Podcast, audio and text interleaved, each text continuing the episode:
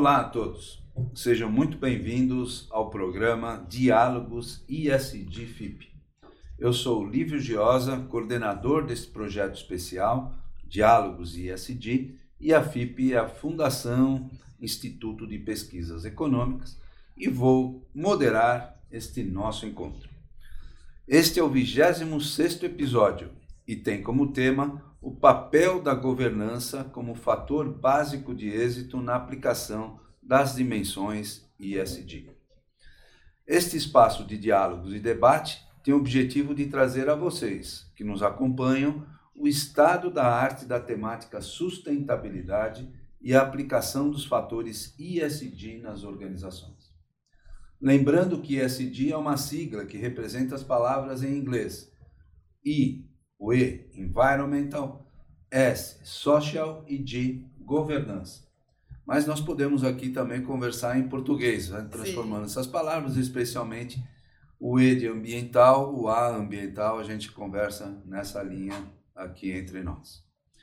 Este projeto nasceu da importante participação da FIP na discussão do tema através dos seus técnicos e profissionais, tanto na consultoria pública e privada, quanto na grade de cursos, que apresenta o tema ISD na prática nos módulos básico e avançado.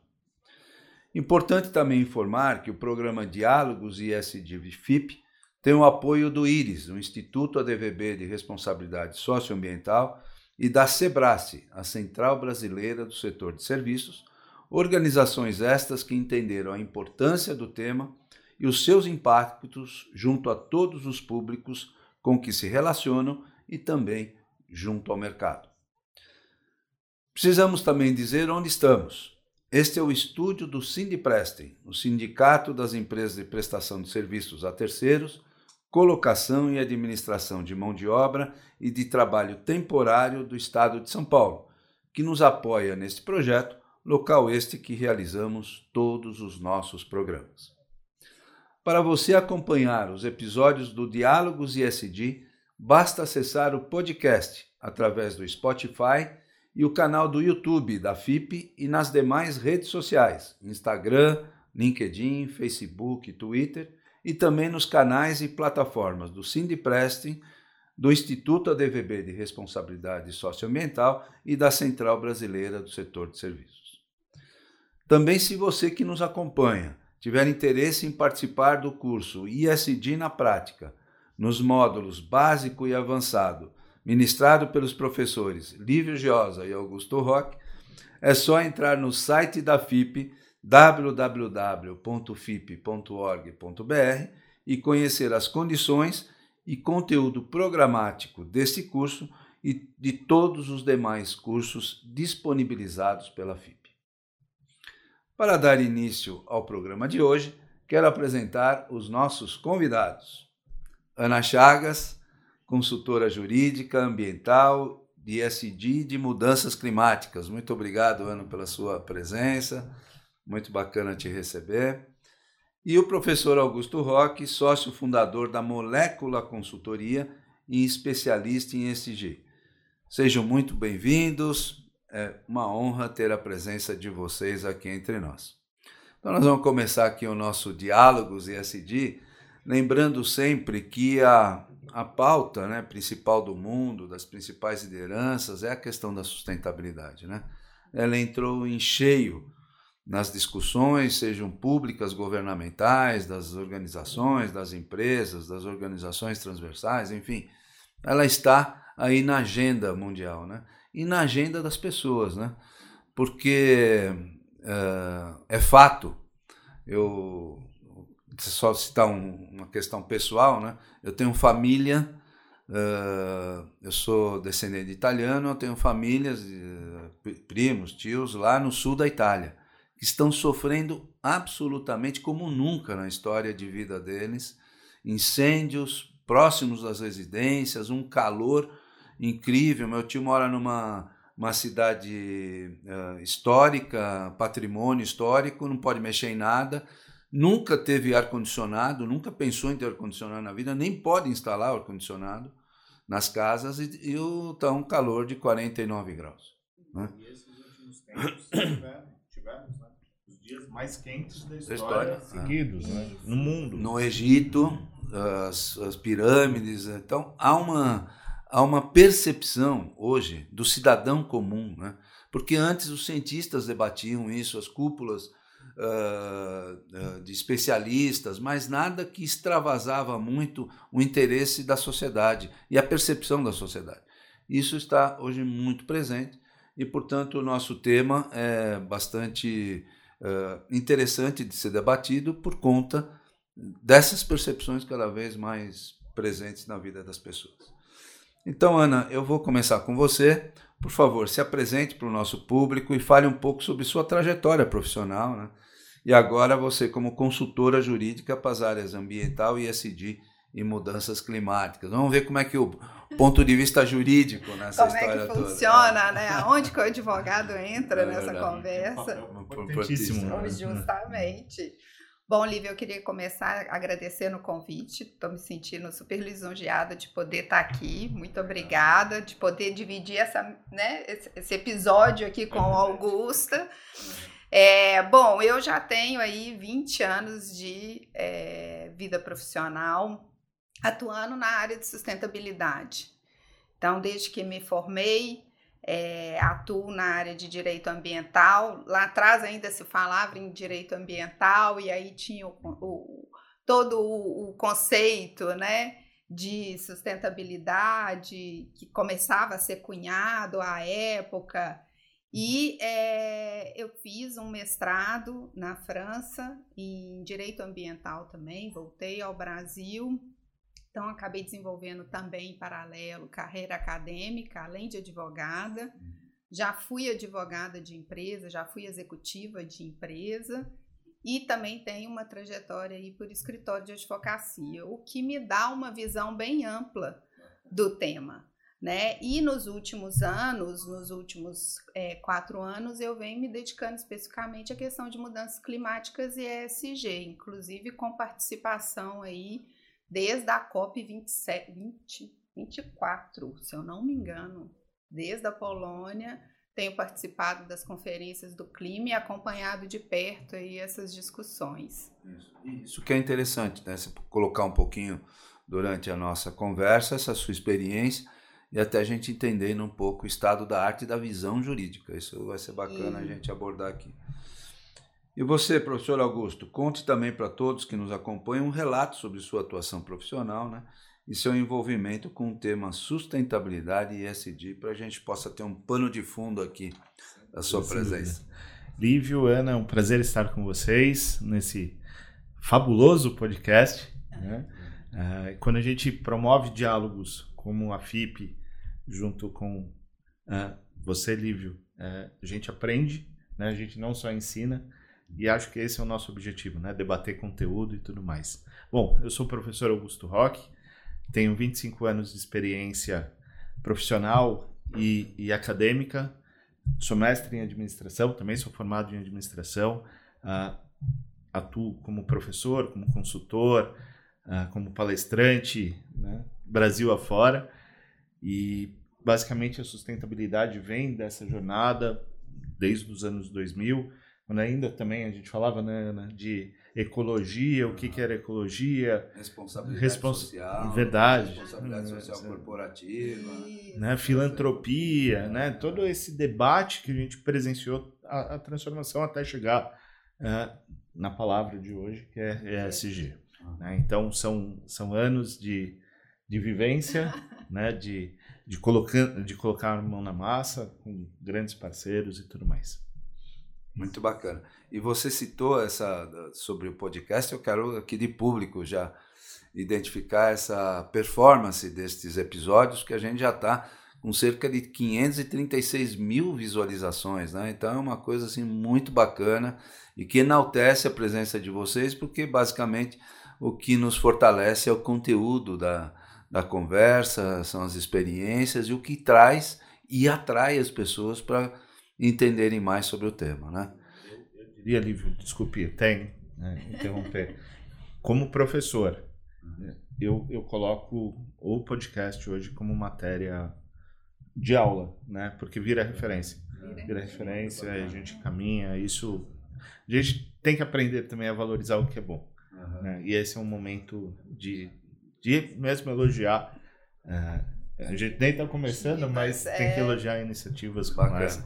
E vocês comentando um pouquinho da sua jornada me fez lembrar um pouquinho, um, um pouco também dessa minha trajetória. Né? Me lembro que, como vice-presidente, uh, uh, conselheiro da DVB, a DVB, Associação dos Dirigentes de Vendas e Marketing do Brasil, era uma entidade muito uh, muito atenta a tudo que estava acontecendo no mundo. Quando nós tivemos a Eco 92 no Brasil, eu fui destacado para fazer essa presença física na Eco e trazer as, os principais movimentos transformatórios que o mundo vivia, o Brasil vivia. A questão da responsabilidade social corporativa a gente começou a debater com todas as entidades.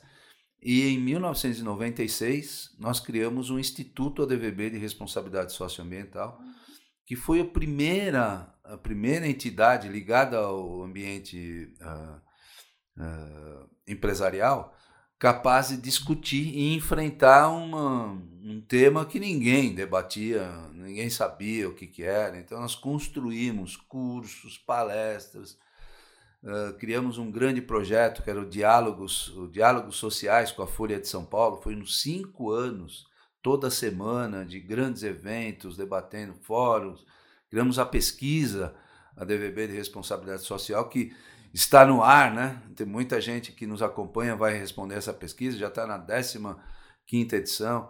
Então, nós fomos pioneiros mesmo nesse, nesse debate, nessa discussão, acompanhando esse, esse retrato uh, literário até, né? Porque as palavras foram mudando ao longo do tempo. Ecologia, meio ambiente, responsabilidade social, responsabilidade, so, uh, responsabilidade social corporativa, socioambiental, socioambiental é. e agora sustentabilidade e ESG, né? ESG, então o, o, movimento foi, foi uh, transformando o pensamento da sociedade e nós fomos acompanhando tudo isso, trazendo uh, as novidades que ocorriam no mundo e no Brasil para um grande debate aqui local e fazendo a diferença, né? Eu não tenho dúvidas que nós tivemos um papel bacana nessa, nessa discussão.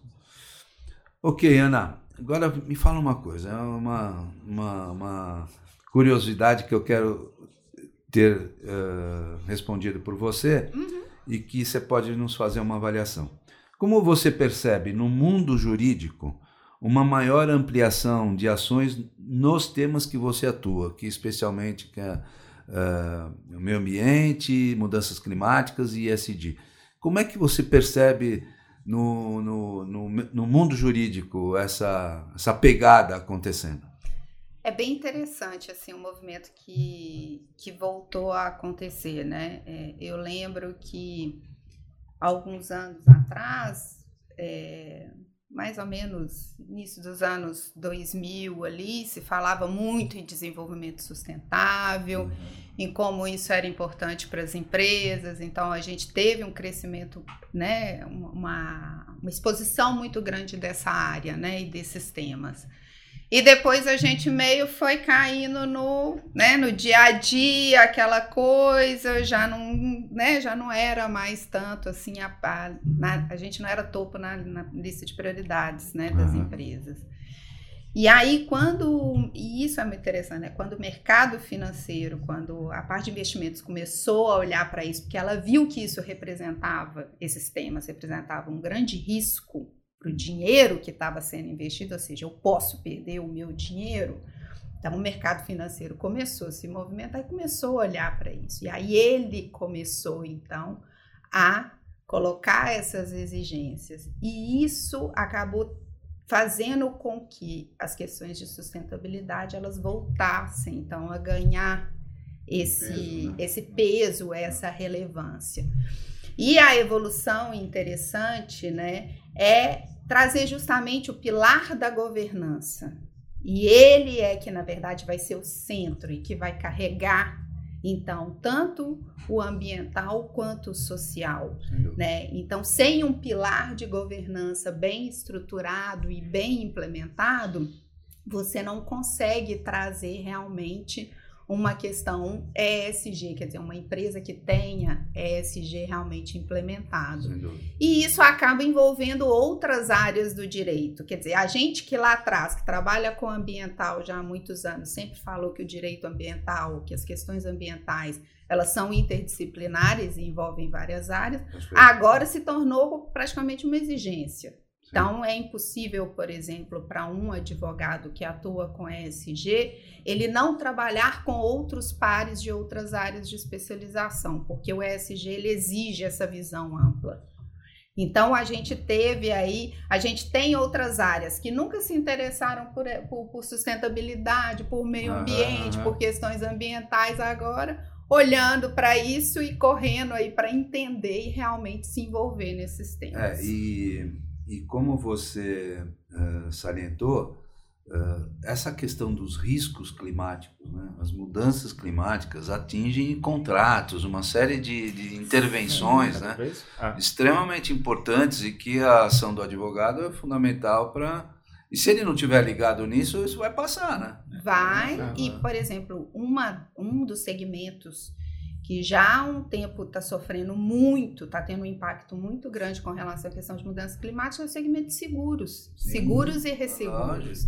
Então, uma empresa que contrata um seguro, se ela não tiver levando em consideração os impactos de mudanças climáticas no seu negócio e tal, eventualmente, se ela se existe alguma, algum evento extremo como esses Sim. que a gente está vendo, ela pode acabar achando que ela tem a cobertura de um seguro, que ela está tranquila e na hora ali de, de, de executá-la, ela percebe que não. É verdade. Então, isso, isso é bem relevante. E isso sem falar de impacto também em cadeia de fornecedor, quer dizer, Sim. né? É essencial para o meu negócio, eu tenho a minha cadeira de fornecedores estruturada, mas se eu não olho para isso com cuidado, eu corro o risco de ter uma quebra na minha cadeia de fornecedores, ah, o que vai impactar meu negócio. É verdade. Não, e aí o bem. papel da governança, sob o olhar jurídico, é muito importante. Ah. Porque eu preciso ter todas essas amarras, isso. tanto do ponto de vista do público externo, quanto do público interno, né, as uhum. organizações, para que eu possa também ter garantia jurídica que as coisas né, que, que eu estou desenvolvendo enquanto negócio funcionem. Isso. Sim, né? E não deixando de da gente lembrar que a partir de 2013, né, com a lei anticorrupção, Sim. Uh, isso chamou muito a atenção das empresas e aí ó, o G da governança entrou em cena como nunca, especialmente para desenvolver as questões de um sistema de compliance, com um sistema de integridade, com muito mais eh, evolução no contexto das organizações, né? É você percebe que assim, com essa questão, né, quando a gente passou pela Lava Jato, lei anticorrupção uhum. e todas essas questões, a gente viu empresas sólidas, Sim. grandes, que estavam há muito um tempo, exemplo, que eram exemplos, que problema. simplesmente né, foram pulverizadas é praticamente, é, né? Foi um grande impacto. Foi um grande, então isso chamou a atenção dos investidores, quer dizer, o meu dinheiro está ali e da noite para o dia ele pode deixar de existir. Ah, e aí existe a reputação, né, Sim. pela governança. Como que um simples ato pode impacta, né? impacta tudo. Né? É. E aí, Augusto, ainda diante dessa sua colocação, na sua opinião, as empresas acabam priorizando mais alguma das letras, né? pensando no ISD, no seu dia organizacional? Você percebe isso uh, de uma forma mais ampla? É, eu vejo assim, pela evolução do tempo. Como a gente contou né, no, no começo do nosso episódio. No começo era responsabilidade social, então vou olhar um pouquinho né, mais para o social, depois foi para o meio ambiente ou, ambiental vou olhar mais o ambiental. Agora, com o ESG, com a governança em si, eu vejo que a governança está sendo um grande guarda-chuva das práticas Sim. sustentáveis. E sem isso, não tem amarra. Mas no fim, a imprensa e a mídia dá muita, muita fortalece muito o ambiental, né? Mas as empresas precisam tomar cuidado que, calma, né? É, social, eu preciso é. cuidar. Precisamos ter, é, precisa se não tiver o guarda-chuva... Não funciona, não funciona. não funciona. E eu tenho visto essa transformação dentro hum. das organizações. A imprensa aponta os problemas sociais e ambientais, só que eu preciso ter uma gestão por meio da governança para que as coisas aconteçam. Senão, Não, pode e, fazer uma ação Augusto, pontual. E, tem- Ana, o, o- a sigla, né, as letras é ISD. O que parece, É, ao você colocar os olhos na sigla, que em primeiro lugar é o E, que é o environment, Isso. que é o ambiental, depois é o Que S é e o- no fim a governança. e no Quando deveria ser o o contrário. contrário. Isso, mas Deveria ser GES, É. e não, e não ISD. Né? A gente Verdade. discute muito isso nas aulas. né? Nas aulas. Mas eu só queria complementar o que o Augusto Ah. falou. É, o G ele é o pilar para toda e qualquer empresa de qualquer segmento. E aí o E e o S eles vão ter pesos diferentes dependendo do segmento Ah, do negócio. Porque Ah. tem atividade que ela não tem um E tão é, é, relevante para o negócio sim, sim. Né? Então, e, e ela tem um grande impacto no S. Então, por óbvio, é, as, as ações dela vão acabar sendo voltadas bem mais para o S do Sim. que para o E. Né? Então, essa é a grande questão com o ESG, é você olhar cada empresa, cada segmento e entender, para entender o que, que realmente é. É. relevante. Porque senão a empresa fica investindo no E e não Não. faz o menor Então, sentido nós para o estamos negócio. aqui na casa do setor de serviços, que é o Sindiprestem, cujo núcleo se fundamenta nas pessoas. Isso. Então, aqui o S tem muito mais demanda, né? tem muito mais percepção, porque as pessoas estão muito vinculadas ao S do, do, do ISD. né? Uhum. Então, é isso que você falou. É. Perfeito. E aí tem o direcionamento estratégico, né? O que, que eu quero estrategicamente Exatamente. enquanto organização, enquanto É. corporação. Essa É. temática. É isso aí. Muito bacana. Ana, agora chegou sua vez, hein? Ai, meu Deus. Conte-nos com mais detalhes as linhas de atuação como consultora jurídica nas questões ligadas à área ambiental, ISD e mudanças climáticas que você está envolvida profissionalmente, né? Sim. Tenta identificar o que faz uma coisa, o que faz outra, só para o nosso público acompanhar. Tá. É, falando então de ESG, né? Porque acaba que mudanças climáticas e o ambiental eles entram embaixo do, do ESG. Então, em questões de ESG, o papel do advogado ele acaba sendo bem relevante. Hum. Porque o advogado ele acaba fazendo a ligação entre a parte de riscos e a parte compliance da empresa Sim. né? Então ele é um importante indutor dentro da empresa para que haja a implementação do ESG. É, e normalmente, só para abrir no parênteses, a gente, pela nossa atuação de consultoria, a gente vê que na maioria das organizações, dentro, o sistema de compliance ou de integridade, integridade está sendo conduzido ou tendo responsabilidade da área jurídica, né? Isso. O que tem uma certa discussão, principalmente da parte do ponto de vista de governança, se essa, esse, esse é, o melhor, né? desenho para Mas compliance. dependendo da, da estruturação hierárquica da empresa, né? Isso. a gente vê muito isso, né? Vê. Dentro da área jurídica. Até porque ele, ah, ele tem o conhecimento da lei, né? É, Ah, nem sempre o gestor É, ou compliance officer é, tem Tem. esse olhar é, que precisa, né? Ter o braço legal também. Então, sim. nem sempre ele tem um, um BP, vamos chamar Isso. assim, de, de jurídico. É, É, que eu acho, e aí fica a sugestão para nós, para todo mundo que está assistindo, que deveria se criar um BP de ESG ou um BP O jurídico. que é o BP? É um business é o partner. business partner. É um É business aquele partner. que entende do, É do, do, do seu parceiro, É, do, do negócio do seu parceiro. Exato. E que, que pode linkar tudo isso Que e pode. resolver, entre aspas, esse problema. É. É. Então, tem um gestor efetivo e um BP jurídico que vai dar o apoio, É, suporte. e às vezes até o jurídico é externo, né? Para dar um apoio É, o, o- e aí é que entra o papel do consultor jurídico externo, né? Porque normalmente o departamento jurídico das empresas é enxuto, Uhum. né? E eles têm questões de negócio que são muito prementes e que exigem muito, né? Ainda mais nesse, hoje em dia a gente cada vez mais está num ambiente muito mais dinâmico e que as coisas acontecem muito mais rápido. Então, aquele, o advogado da empresa ele acaba sendo extremamente relevante que ele entenda do negócio como um Sim. todo. E para ele acaba sendo às vezes difícil ele ter a especialização daquela matéria. Sim. Então, por isso que ele se socorre dos consultores externos, escritórios de advocacia e outros tipos de consultoria. Né? Então, esse é o nosso papel enquanto uhum. consultor, né? É dar esse suporte para o jurídico, às vezes diretamente para a área do negócio, quando existe um departamento de sustentabilidade ou de ESG, uhum. para trazer essa visão, então, da compreensão dos riscos, mas também das oportunidades que as questões ESG, quando elas são identificadas pela empresa. Ótimo, muito bacana. Augusto, como é que você enxerga o estado da arte hoje da sustentabilidade e a aplicação desses conceitos de SD? Como é que você vê o mercado pensando na grande e na média da pequena empresa? Como é que eles se ajustam dentro dessa percepção? Eu vejo um movimento muito forte nas grandes, muito por pressão de mercado, uhum. né, acionistas e tudo mais.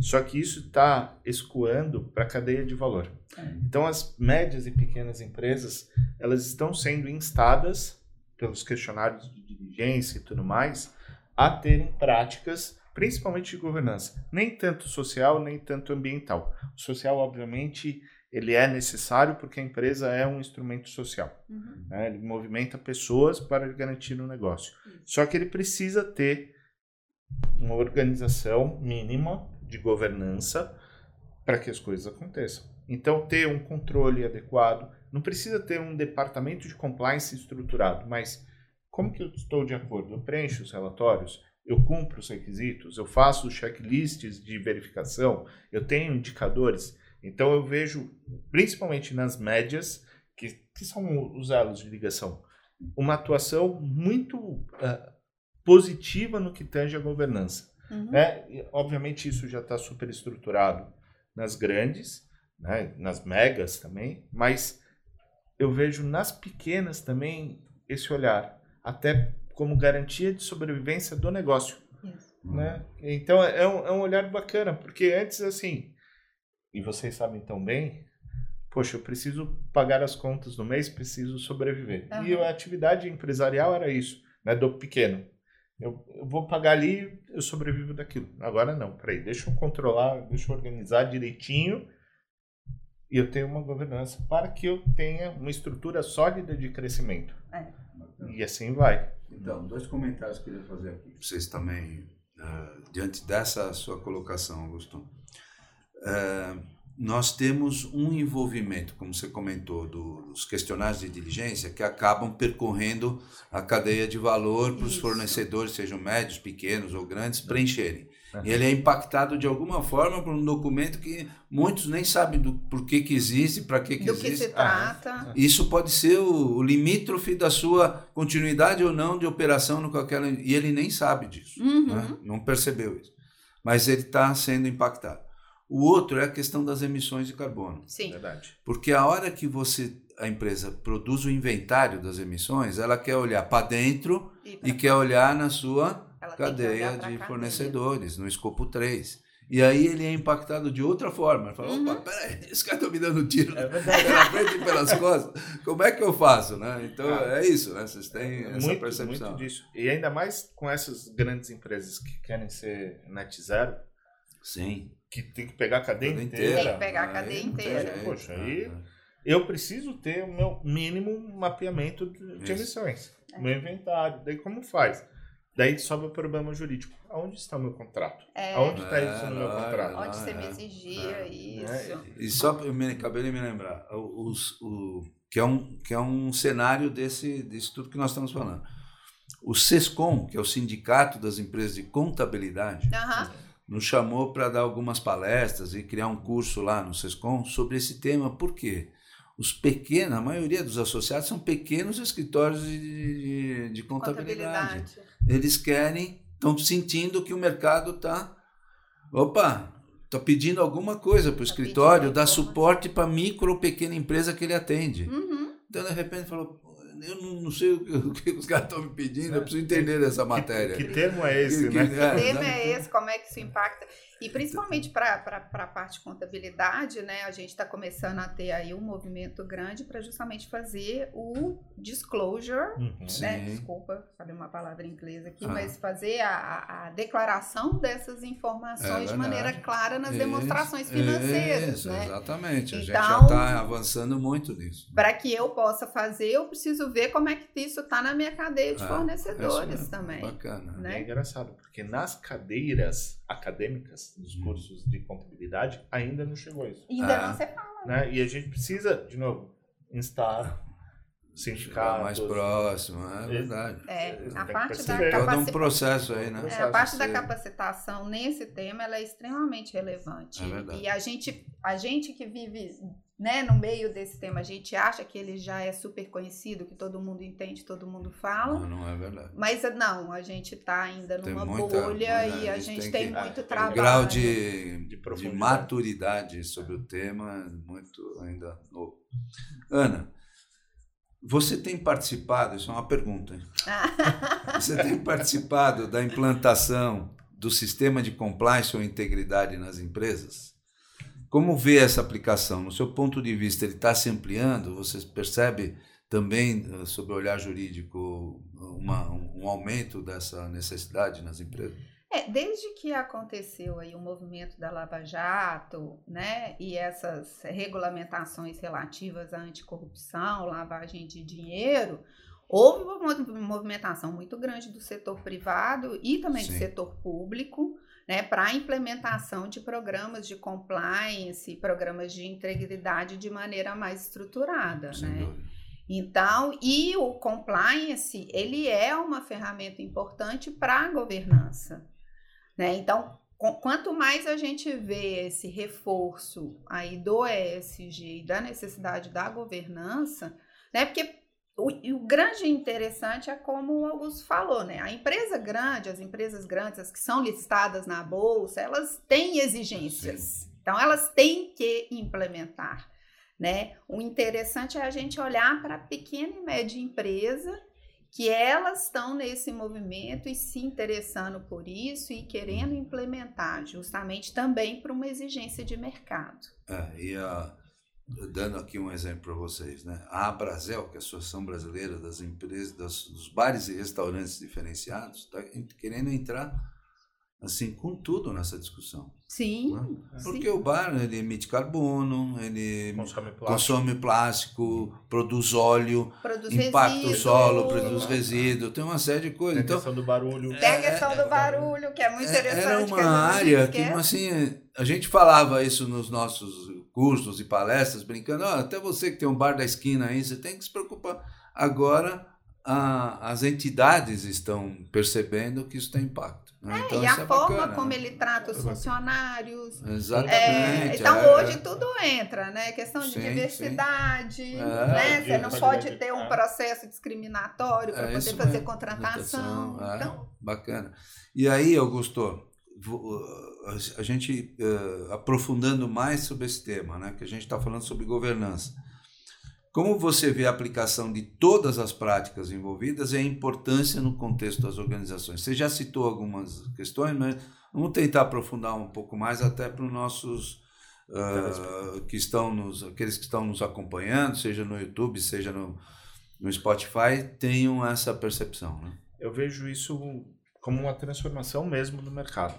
E aqui eu vou citar um exemplo. É, estou participando de um processo concorrencial, né? Uhum. E que a gente precisa alimentar a proposta dentro de um sistema de compras. sim. Normal que as grandes empresas também já estão adotando. No, no manual, vai, no roteiro, eles já mandaram as políticas de benefícios, de o que pode, o que não pode, concorrencial, o que pode. Ou seja, já está descrito tudo e eu vejo isso como um super fator de sensibilização. Uhum. Você está entrando no jogo, a regra é essa. A regra é essa. E, e a governança tem esse papel. A regra é essa. Como diz aquele ex-árbitro, a regra é clara. E precisa ser clara. Tem E ser que muito- transparente. Exato. Não só transparente, tem que ser clara a ponto do pessoal, entendi. Uhum. Agora eu vou fazer. Uhum. E na hora que ele faz, ele fala, eu não vou fazer errado de novo. Uhum. Isso alicerça a cultura né, da organização. E aí ele tem cada vez mais cultura voltada ao controle, Sim. que é a governança. Né? Eu governar, eu gerenciar adequadamente. E nisso, uh, isso se aplica à questão do código de ética, do código de conduta, né? Que é outro São ponto que ninguém pensa, fundamentais. Né? Poxa, eu ponho o código de ética. Tá, código de ética é macro, serve para o fornecedor, serve para o colaborador. E de conduta? O que, que eu posso? O que, que eu não posso fazer? Sim, sim. Né? Porque, é, e aí entra no S um pouquinho, não é um pouco né, o, o nosso grande tema hoje, mas adianta só eu cobrar do funcionário? Não. O que, que eu posso fazer? O que, que, que, que ele sim. tem de direito? O que, que ele tem de dever? Não é só dever. É. Né? Então, e isso também entra no papel da governança de RH. Uhum. Sim. Que as pessoas também, as organizações não estão pensando nesse modelo. Pensa no modelo de gestão de RH, sim, mas de governança de RH. É, é. então a gente percebe que o, a questão da governança tem vários pilares que impactam a organização. Sim. Então, quando a gente fala em governança, a gente está falando de controle, nós estamos falando de gestão de risco, nós estamos falando de transparência, estamos falando de, de, de condutas, os códigos que regulam as relações internas, que é o código de ética, que extrapola até as relações da empresa e do seu corpo funcional com as, as stakeholders, né? a código de conduta, que é aquela base do próprio corpo funcional. Uhum. Então, são regras que sedimentam a cultura. Né? Isso. E isso me faz lembrar, Augusto, que nós estamos, inclusive, participando desse processo, uh, uma empresa uh, que nós fazemos consultoria, que ela, em três meses, ela adquiriu duas outras grandes empresas dentro do seu portfólio. Uhum. E aí, o que é? Um grande impacto são é. milhares, centenas de, de novos trabalhadores. E, se, e como a gente sabe que ela tem um sistema de governança muito bem sedimentado, isso facilita demais a integração. Quer dizer, os novos funcionários eles têm uma tendência de se enquadrarem, porque o, o, o sistema de compliance está muito bem implementado, o, o código de conduta, o código de ética, as, as percepções internas de responsabilidade, auditoria interna, tudo está construído que possibilita esse bom acolhimento. Porque se não tivesse, a bagunça seria geral, é. com certeza, em pouquíssimo prazo de tempo. É. é. Mas para as empresas que têm é, essa forma de crescimento né, na sua estratégia, que é a aquisição de outros negócios, de outras empresas, justamente a questão da governança e da cultura é o grande desafio quando você vai trazendo novas empresas. Porque mesmo você tendo é, tudo isso muito bem estruturado, a parte de governança muito bem estruturada, você tem aquela parte onde você precisa fazer com que os funcionários passem a aderir àquilo Sim. e adotem essa nova cultura. Então, se já não existia na empresa anterior, né? Esse desafio aí da harmonização das culturas é não é fácil, é verdade, viu? É verdade, é verdade. E aí é papel da governança, é garantir isso. É. É, tem que estar atenta, né? Tem que estar olhando todas as transformações da empresa, Sim. o que, a empresa está pensando. Quais são os próximos passos. É, isso é bacana. E aí, eu, né, se vocês me permitem, claro. é, seria até interessante criar núcleos de governança macro, geral, né, transversal, governança voltada à área social e à área ambiental. Sim. Sim. Porque vai, vai ter o controle. Como que é a emissão? Peraí. Vou checar isso, vira um. Não, definição um, de indicadores, de, indicadores, de, de metas, né? De metas, vai, é. é bacana. E aí vai, né? Que vai reportar a governança estrutural, né? É. Ou institucional, vamos dizer assim. Eu acho que fica bem, bem interessante é, dentro do modelo. Dentro, é, dependendo do tamanho da empresa, isso cabe isso. Cabe bem, né? principalmente uhum. nas grandes, né? É. Que precisam ter mais controle e tudo mais. Muito bacana. Ana, essa nova linha de atuação jurídica está difundida nas faculdades de direito? Estou falando dentro dos, dos temas que você atua. Há, na sua opinião, uma maior aderência do tema entre os jovens formandos? Você consegue ter um pouco dessa leitura? Isso é muito bacana a gente pensar, porque a jornada da sustentabilidade é pensar nas novas gerações, né? Sim. Então, se não tivesse nível e grau de competência e percepção, né? Como é que vai ser o futuro?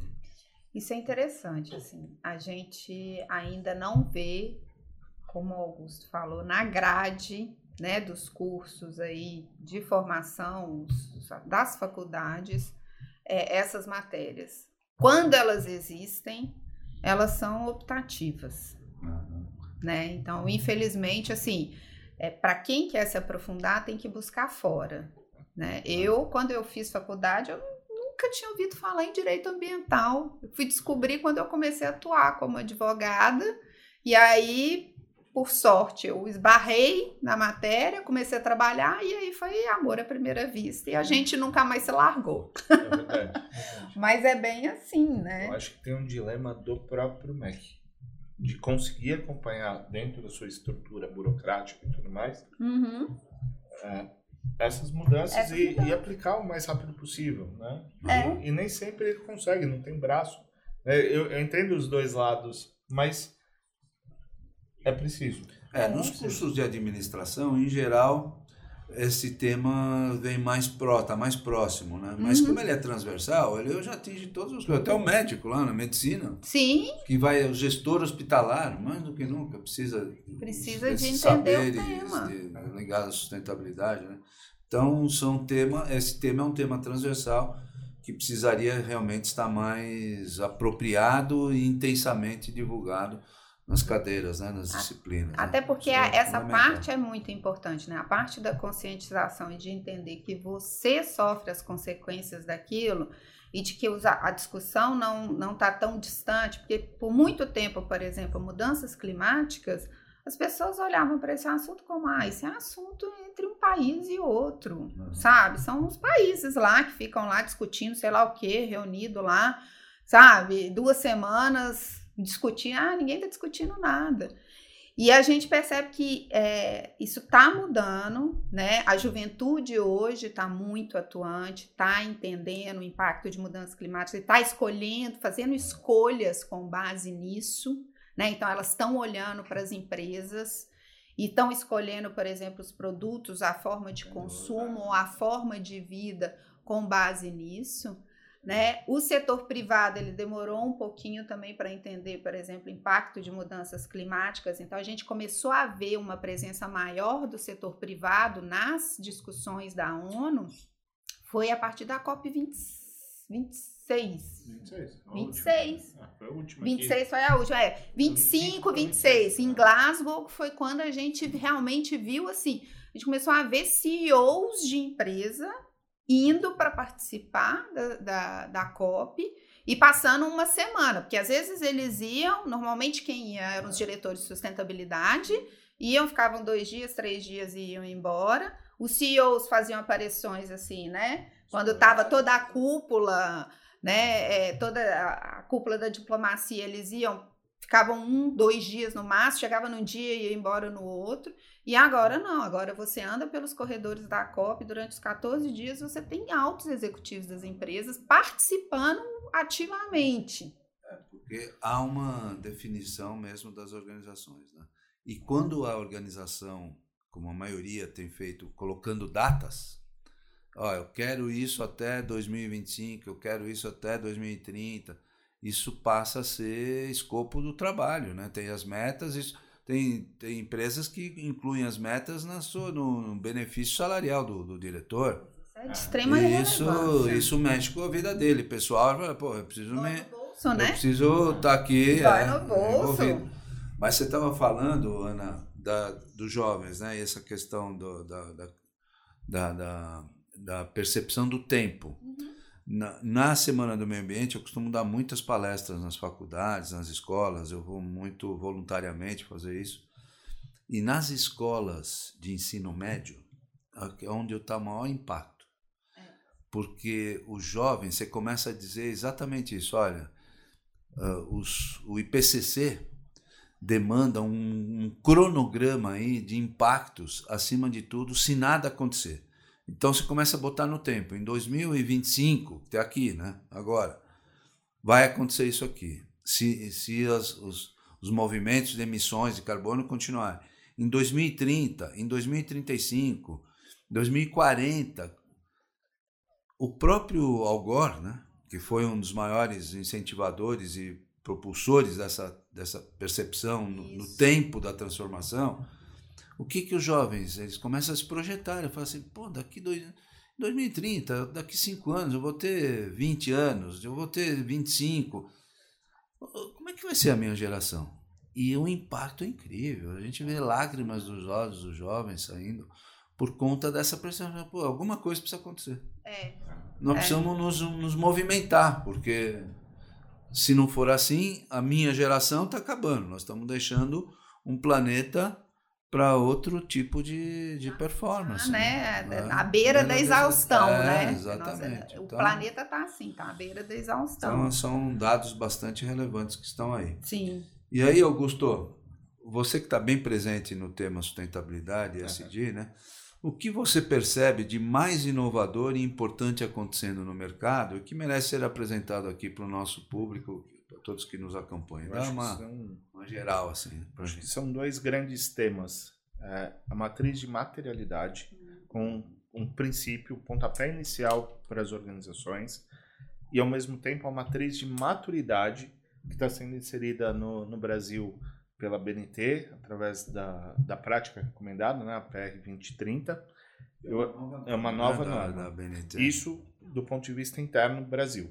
Ao mesmo tempo, na, principalmente na Europa, a gente vê as novas leis de mudança climática e a taxonomia que vai impactar todo o setor, todo, todas as empresas europeias. Explica o que é A taxonomia. taxonomia nada mais é do que a nova regra no que tange a mudanças climáticas que vai permear todas as decisões e contratos na Europa, de todas as empresas europeias. Os taxistas já imaginaram que ele já vai ter buzinaço sempre, não. Não, é coisa. né? Então, é, isso está tá reverberando. Por exemplo, para a empresa que tem sede na Europa, ela vai ter que replicar isso. E aí o modelo de atuação no Brasil. no Brasil. E aí o modelo, por exemplo, de emissões da Europa é diferente do modelo de emissão do Brasil. Sem dúvida, No nossa matriz como energética é totalmente diferente. Então, dá uma discussão muito interessante nesse meio, porque é uma, é uma, uma discussão empresarial. É. Porque o que pode e o que não pode, dos dois querendo acertar. Sim. Os dois lados querendo acertar. Então, eu vejo isso como um grande eh, arcabouço de discussão que vai permear nos novos modelos de relatório cada vez mais integrados Uhum. né? É, GRI, SA, SB, que são dois, dois modelos, vão ser base para um relatório integrado, aí sim, que vai ser Contabilmente também, né? Contábil. contábil. é, contábil, ambientalmente, socialmente e de emissões. Sim. Que é o que não tinha, Ah, e que a gente precisa contabilizar a partir de agora. sim. né? E aí entra a questão do crédito de carbono, né? que é uma, uma temática que o Brasil também se volta de uma forma muito intensa. O mundo quer eh, prestigiar né, o que a gente chama agora o, o valor verde, né, o tesouro verde do, do Brasil, que é um dos países com maior ainda reserva de, de florestal. Né? Então, o crédito de carbono. A, a, eu, eu costumo olhar um pouco essa questão também, dentro do que você está colocando, Augusto, da inovação ambiental. Né? À medida que se cria modelos uh, inovadores tecnológicos, você traduz isso ambientalmente falando. É o caso uh, das baterias, uh, dos carros elétricos, das novas tecnologias que vêm transformando as organizações, as indústrias especialmente, né, dando condições de menos emissão. Né? Então, são algumas, algumas correntes que estão impactando agora no mercado. Lembra, por exemplo, Fórmula 1. Isso. que tem um, que é global, Uhum. só que ela age localmente É. nos seus países. Uhum. Ela é obrigada, pelos contratos novos, o país sede é obrigado a zerar o carbono até, ou compensar o carbono, X meses depois do evento. E aí, esses dias eu estive no Autódromo de Interlagos, que é onde realiza o GP de São Paulo agora, e eles estão instalando placas solares em toda a infraestrutura do, do autódromo, que é público, Uhum. para emitir menos ah, Menos CO2, menos gases e tudo mais, né? Então, é interessante a gente Ah, é perceber. Fórmula E, né? Também, que é outro exemplo, ah, né? Que está servindo de base de estudos e tudo mais. Tá, então, e você vê que esse exemplo que você cita, a Fórmula 1, ela impacta o mundo, né? Todo mundo quer quer saber da Fórmula 1 e tem, tem representantes. Ela é né? importante, é, né? Ela traz negócios, ela traz renda. Exato, então, os países querem receber, mas, mas essa tem que é a grande questão. envolvida também. Né? Hoje, ninguém mais quer receber os benefícios e ficar com, com a parte ruim do negócio. Ruim do negócio. E, que, e ah. que é isso que acontece, né? Quer dizer, eu venho, a Fórmula 1 vem, eles né? Tipo, ah, tô trazendo negócio, tô trazendo dinheiro, tô trazendo. Então, mas aí você que lide com a parte negativa do meu negócio, né? E, e então é essa mudança de postura que é bem importante acontecer. E que as regulamentações, e agora a gente está sofrendo muito com regulamentação vinda da União Europeia, que ela está assim, a, uhum. muito à frente, né? Porque ela começou a olhar para as questões de gás de efeito estufa há muito tempo atrás.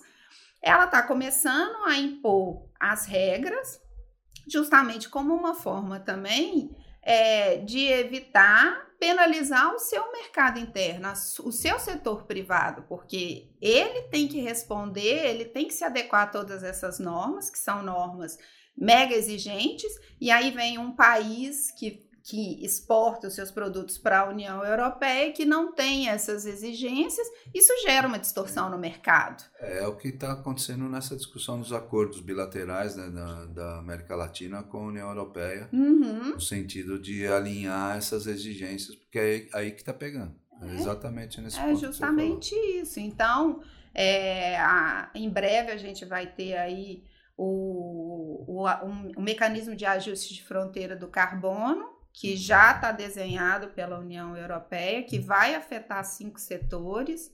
Né? Então, assim, aquele país que exporta para a União Europeia e que não tem mercado de carbono regulado, ele vai ter que fazer o cálculo das emissões e ele vai ter que adquirir, então, de acordo com a regulamentação da União Europeia. Ah, né? Então, também é uma forma de se evitar o quê? Que as empresas de lá transfiram justamente essa parte ruim da produção para países onde a regulamentação não é tão rígida quanto na União Europeia. É, esse é um tema que vai, eu acho que vai ser um dos principais temas nos próximos anos de debate entre as nações, né? Pensar que na, pela taxonomia, por exemplo, o limite é 2030. É. Vulgo amanhã. É, então. Vulgo amanhã. Se a gente pensa, é né? É muito rápido. É muito. Nós estamos aí. Estamos aí. É isso mesmo. Então, estamos tanto aí que nós já estamos chegando no final do nosso Mas debate, já? você vê? Ai, que pena! É, é sempre assim, quando é tá bom, passa né? rápido. A gente vai passando, vai conversando. Então eu vou, vou pedir, Ana, você tem um minutinho para fazer suas considerações finais para o Observe. Ai, obrigada. Bom, mais uma vez, estou super feliz de estar aqui. Foi um papo super legal, foi super gostoso. E é, é essa questão. A gente realmente está num momento que é, não dá mais para enxugar o gelo. Agora é a hora da ação. E como bem sempre diz Antônio Guterres, ele sempre vem a público, né, o presidente da ONU, ele sempre vem a público reforçar essa mensagem Agora é hora de ambição. Não dá mais para gente fingir que não está vendo. É verdade. Muito bacana. Professor Augusto Roque. Nível, Ana, um prazer compartilhar esses momentos tão especiais né, com vocês, discutindo em alto nível sobre SD. Então, gente, é hora de fazer. É hora da atitude. Né? Não dá mais para a gente, como diz o célebre palestrante, professor Livio Josa, né? Não dá mais para a gente é, é, pensar no nosso jeito de consumo de qualquer jeito. É preciso fazer mais, preciso olhar como cidadão e ter esse, esse olhar nas organizações, com governança, cuidando das pessoas, cuidando do meio ambiente, trabalhando tudo isso. Sem isso, a gente não vai ter futuro para nós, para os nossos filhos, para os nossos netos. Então, pensem, é um ajuste de consciência. Né? E acho que essa, esse tem que ser o legado que a gente deixa. Né? Um ajuste de consciência. Esse é o, é o resumo do desenvolvimento sustentável, né? É. Com equilíbrio social, com equilíbrio ambiental, equidade social e pensando no desenvolvimento para as próximas gerações com essa com esse comportamento e atitude, né? Isso. Muito bacana. Vamos agora aos agradecimentos. Quero agradecer à diretoria da FIP, na pessoa do seu presidente, professor Carlos Luque, a diretoria do Cindy Prestem, na pessoa do seu presidente, o Vander Morales, aos nossos apoiadores, aos diretores do Instituto ADVB de Responsabilidade Socioambiental, à diretoria da SEBRASE, que é a Central Brasileira do Setor Serviços, aos nossos técnicos, o Zé Carlos, o Beto e o Gustavo, a nossa equipe de apoio, a Ali Monteiro, a Michele Berfiore e ao time da Level Grupo, que também nos apoia. Não esqueçam de nos acompanhar no canal do YouTube e do Spotify da FIP e nos canais do Instituto ADVB de Responsabilidade Socioambiental, da SEBRASE, que é a Central Brasileira do Setor de Serviços, e do Sindiprestem, e também nas redes sociais de todas estas instituições. Agradeço aos nossos convidados, vocês foram perfeitos, um debate muito bacana, e também a você que acompanhou este Diálogos ISD-FIP com o apoio do Sindiprestem do Instituto ADVB de Responsabilidade Socioambiental e da Central Brasileira do Setor de Serviços. Até o próximo episódio.